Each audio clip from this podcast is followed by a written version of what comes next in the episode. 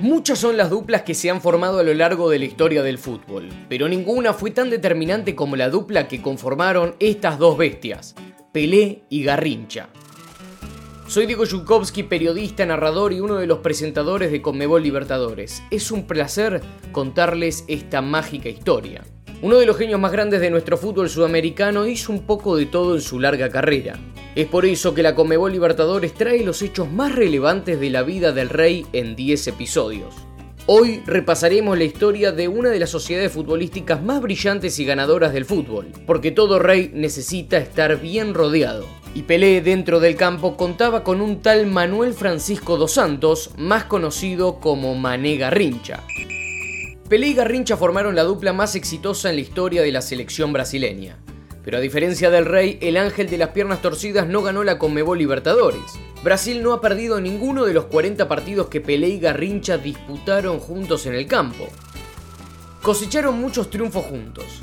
El Rey y el Ángel de las piernas torcidas fueron los dos nombres principales de las primeras conquistas mundialistas del equipo. Sí, juntos nunca perdían un solo partido. El único oponente que podía surgir para uno era precisamente el otro y un día uno de ellos tenía que perder. Mané estuvo cerca del título en 1963, cuando su Botafogo fue eliminado por Santos de Pelé en la semifinal. Lima anotó un gol y Pelé hizo tres. El Peixe ganó 4 a 0 en el Maracaná para llegar a la final del torneo continental y convertirse en campeón.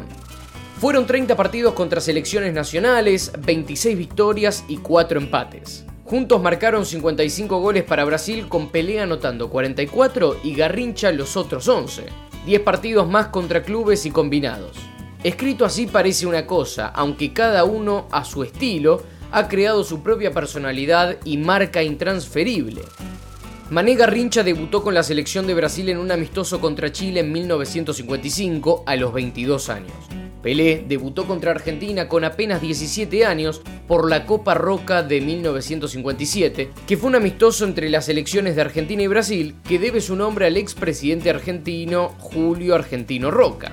Fue disputada 12 veces entre 1914 y 1971, reviviendo el clásico sudamericano. En su llegada a Europa tuvieron partidos amistosos ante Fiorentina e Inter. Recién el tercer partido del Mundial, el 15 de junio, 28 días después de enfrentarse a Bulgaria, Pelé y Garrincha fueron seleccionados juntos por primera vez en Mundiales. Increíblemente, el último partido de los dos juntos por la selección también fue contra Bulgaria, el 12 de julio de 1966, su debut en el Mundial de Inglaterra. El mundo vio por última vez en acción al dúo más increíble de la historia. El año 1962 marcó el apogeo de las carreras de Pelé y Garrincha en sus respectivos clubes. Ambos fueron los principales protagonistas de una épica final del campeonato brasileño entre los dos mejores equipos de todos los tiempos, el Santos y el Botafogo. En tres partidos, y en el primero Mané no estaba en el campo, el rey del fútbol se impuso al ganar dos de aquellos encuentros. Debido a toda esta altura de los jugadores en el Mundial de 1962 en Chile, se esperaba una gran actuación de la dupla. En el primer partido del Mundial no hubo otra y Pelé marcó un gol y dio una asistencia, mientras Garrincha desfilaba con sus regates con las piernas torcidas. Sin embargo, en el segundo partido, ante Checoslovaquia, la dupla se deshizo pues al realizar una finalización de una jugada, Pelé sufrió una distensión muscular en la ingle que lo dejó afuera de la copa. Por lo tanto, le tocó a Mané, la estrella solitaria, brillar en ese Mundial.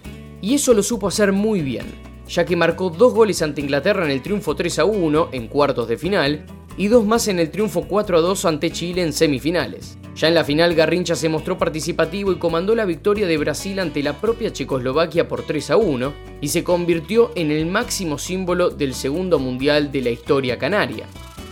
Con el equipo estrella solitario, Mané, junto a Nilton Santos y Zagalo, ganó el campeonato carioca en 1957, 1961 y 1962, y también levantó los trofeos Río-Sao Paulo en 1962 y 1964. Con la generación memorable de Peixe de la década del 60, Pelé dominó competencias estatales, 10 paulistas, nacionales, siendo 5 Copas de Brasil y un torneo Roberto Gómez Pedrosa, continentales, dos Conmebol Libertadores, y mundiales, dos interclubes. En el mismo año, Santos comenzó a consolidar la imagen de la escuadra al conquistar la Conmebol Libertadores ante Peñarol y el Mundial de Clubes ante el Benfica de Eusebio cuando Pelé, tras marcar dos goles en la victoria por 3 a 2 en la ida en el Maracaná, silenció el Estadio de Luz con más de 70.000 espectadores balanceando las redes tres veces en el triunfo por 5 a 2. También en 1962 Garrincha firmó una de las actuaciones más memorables de su carrera. En la final del Campeonato Carioca anotó dos goles y repartió regates desconcertantes en la victoria por 3 a 0 ante Flamengo. No había duda en el mundo de que el mejor fútbol jugado en el planeta era el brasileño en esa época. Todos los jugadores de la selección jugaron en el país, incluidos, por supuesto, dos de los mejores del mundo en ese entonces, Pelé y Garrincha. En aquella final de la Copa de Brasil habían ocho jugadores que eran titulares de la Copa en 1962. Esto teniendo en cuenta que Pelé era titular, pero se lesionó y entró Amarildo, que era del Botafogo. Garrincha, Amarildo, Zagalo y Nilton Santos en Botafogo, Gilmar, Mauro, Cito y Pelé en el Santos.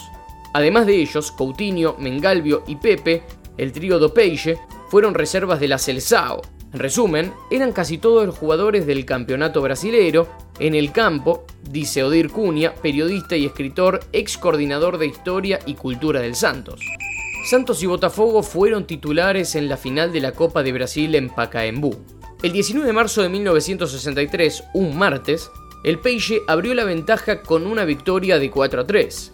El Botafogo respondió 12 días después, frente a 102.260 personas en el Estadio Maracaná. El albinegro se impuso e impactó en las cuatro líneas con el triunfo por 3 a 1. Con la serie empatada sería necesario un desempate. Fue entonces cuando entró la fabulosa figura de Pelé. 5 a 0. Un marcador que escapaba cualquier estándar para un partido de tal grado de importancia. Contra dos equipos de similar nivel, individual y colectivamente, pero que solo el Santos de Gilmar, Lima, Mauro, Calvet, Dalmo, Cito, Mengalvio, Dorval, Coutinho, Pelé y Pepe podrían fichar.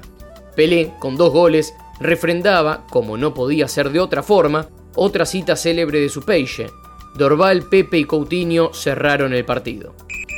Hasta acá hemos llegado con el capítulo de hoy. Pero no te preocupes, todavía nos quedan más historias del rey por contar. Seguí nuestro contenido exclusivo y forma parte de la historia del fútbol con nosotros por los canales oficiales de Comebol Libertadores. Hasta la próxima.